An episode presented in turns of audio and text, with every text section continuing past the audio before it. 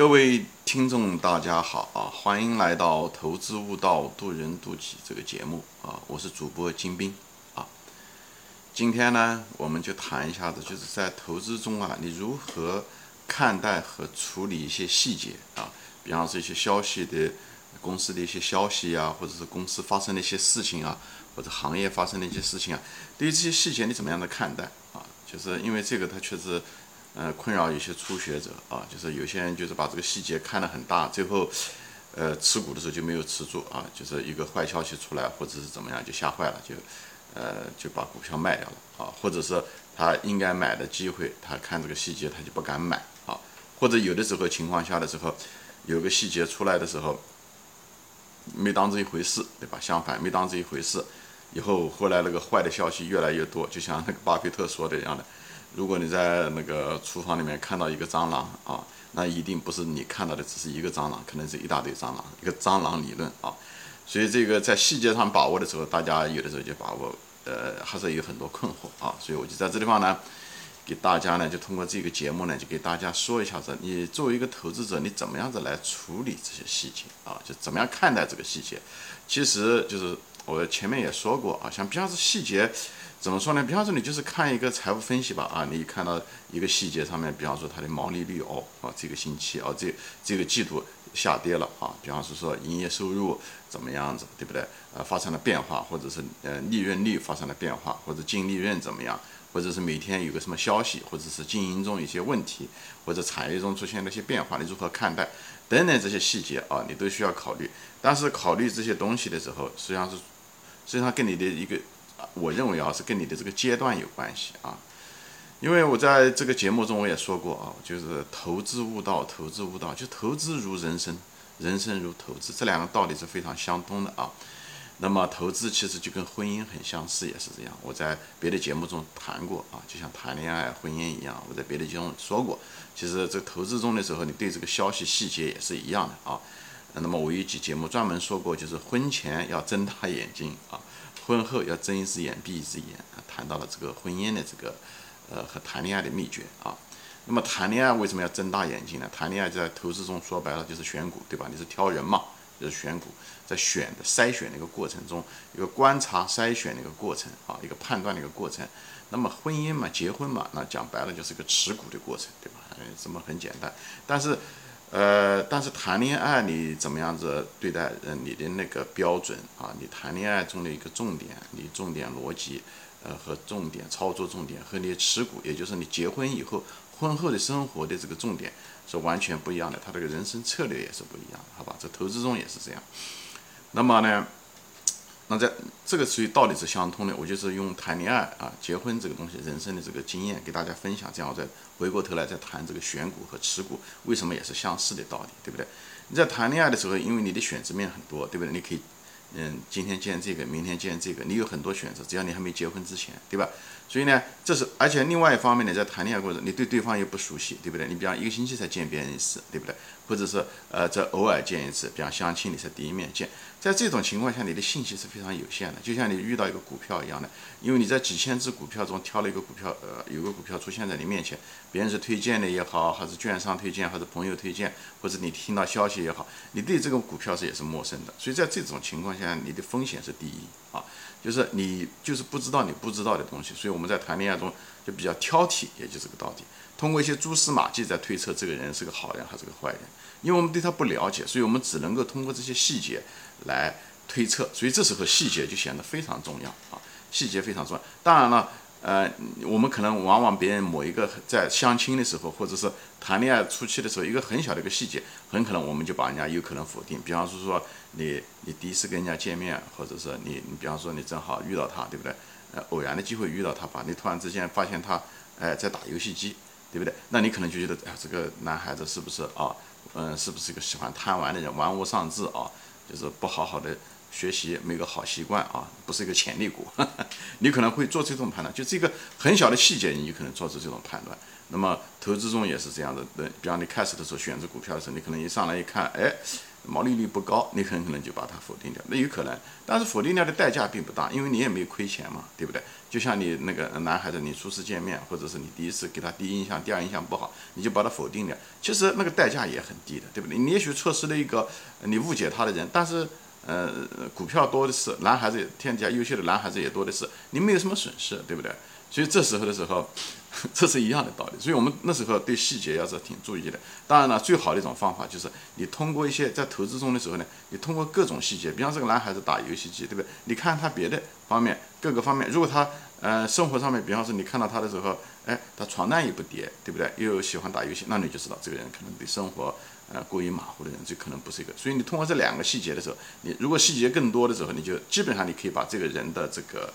呃框架能打出来了。所以一个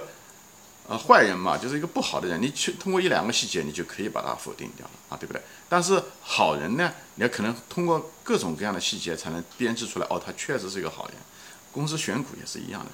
股票其实。基本上可以，就是一个公司好公司还是差公司，你基本上通过一两件关键的细节，你就可以把它否定掉。比方他这个公司作假，对不对？财务作假，那么别的东西就没办法谈了，因为他的数据也不知道是真的是假的，对不对？所以这时候可以就一票否决啊，这个就是这一个小的细节就够了啊，就是这个意思。但是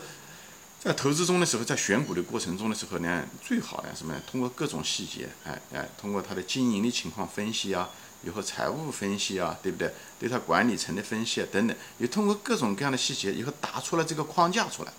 你如果答出来框架，对不对？你在这过程就像谈恋爱，你不得你你如果能跟谈恋爱谈了一两年，你慢慢通过观察各种细节，你基本上对这个人，哎，最后就达成那个框架，你对他一个定性的认识，这是一个还是个不错的人，还可以在一起过一辈子的人。虽然一些呃小毛病，但是呢，基本上大的方面还是不错的啊。大家性格相符，志志同道合，对不对？他也能够忍受你，你也能够忍受他啊，那这可能就是不错。就是，所以这也是通过谈恋爱，就是说白了，谈恋爱谈恋爱就是谈细节，就是经历一些东西，通过交谈也好，通过经历也好，呃，通过细节，以后通过细节来打出框架出来。持股啊，选股的过程跟谈恋爱的过程基本上是一样的啊，就是这样。那么到。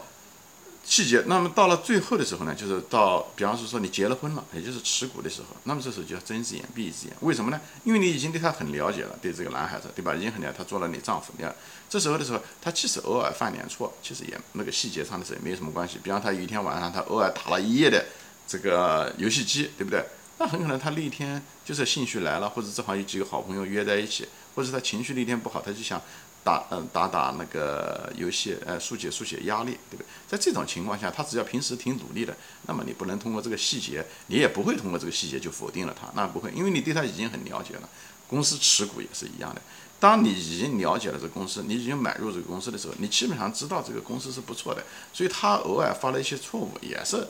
哎，瑕不掩瑜，明白吧？所以你这时候就是，当然了，嗯，关键是这个东西要 就是。不影响你的那个核心逻辑，因为你买这个公司嘛，那你一定觉得这公司它有很好的，你通过这些细节搭建了一个非常关键的一些核心逻辑，那么它只要这种后来发生的事情没有影响到这个核心逻辑，都没有什么关系。我举个例子，比方说像我们这个茅台，对吧？讲过多少次这个伟大的公司，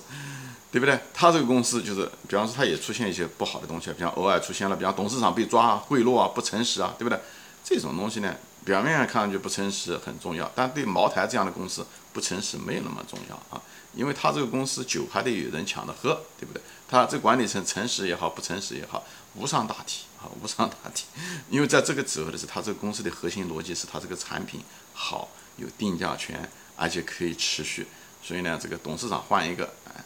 还可以用，就是这样。即使董事长做了一些假账，其实也没什么太大关系，好吧？就在这个地方就不是影响你的核心逻辑，所以反而这种机会你不能不仅不能卖，而且如果别人看到个坏消息卖掉这个股票，导成股价下跌的时候，你还应该利用这个坏消息。这个反过来你还应该利用，这反而成为你一个买入的一个机会，好吧？我在这里就举个例子让大家知道，就是你判断在持股之前的时候的细节，嗯，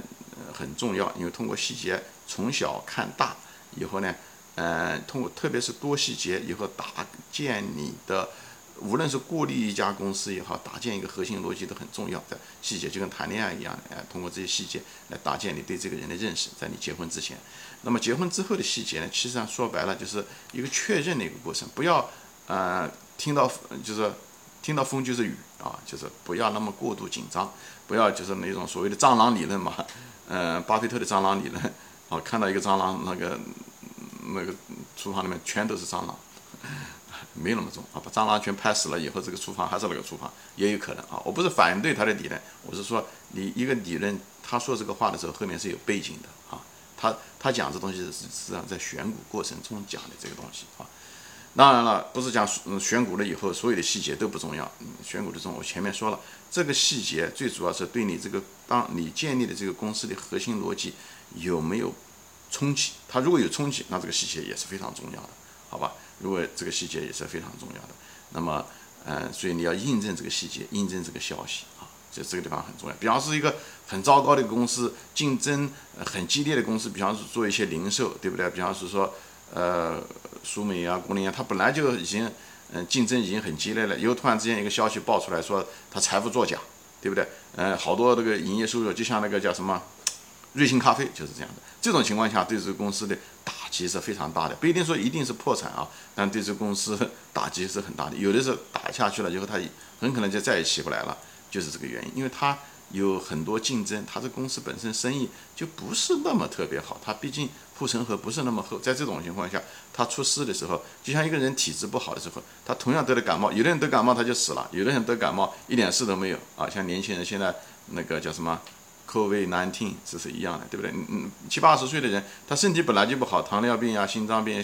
呃呃不好，他一咳嗽，很可能咳到最后肺一咳就咳死了。那年轻人可能就，对吧？就咳了几天，或者发点烧，或者都没有症状，对吧？这是一样的啊，就是那个细节和消息，就像这个感冒一样的。最主要是那个公司本身的核心逻辑是什么？会不会有伤大体还是无伤大体？好吧？行，今天就说到这里啊，就总结一下，就是一细节。在选股的时候是更重要啊，最好是多个细节来编织一个呃你的那个框架和你的核心逻辑。在但一旦你去给这个东西做已经定性了，那么后期的时候，哎，这个细节只是一个印证，这个细节有没有嗯